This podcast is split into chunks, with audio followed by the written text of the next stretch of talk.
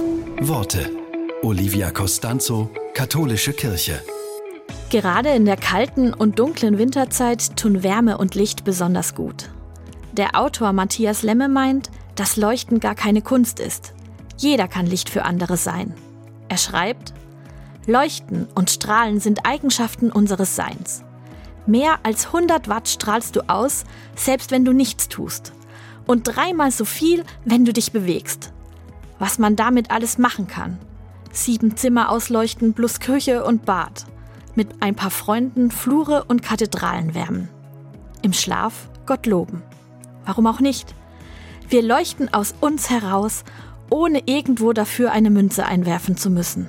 Das ist das Wunder.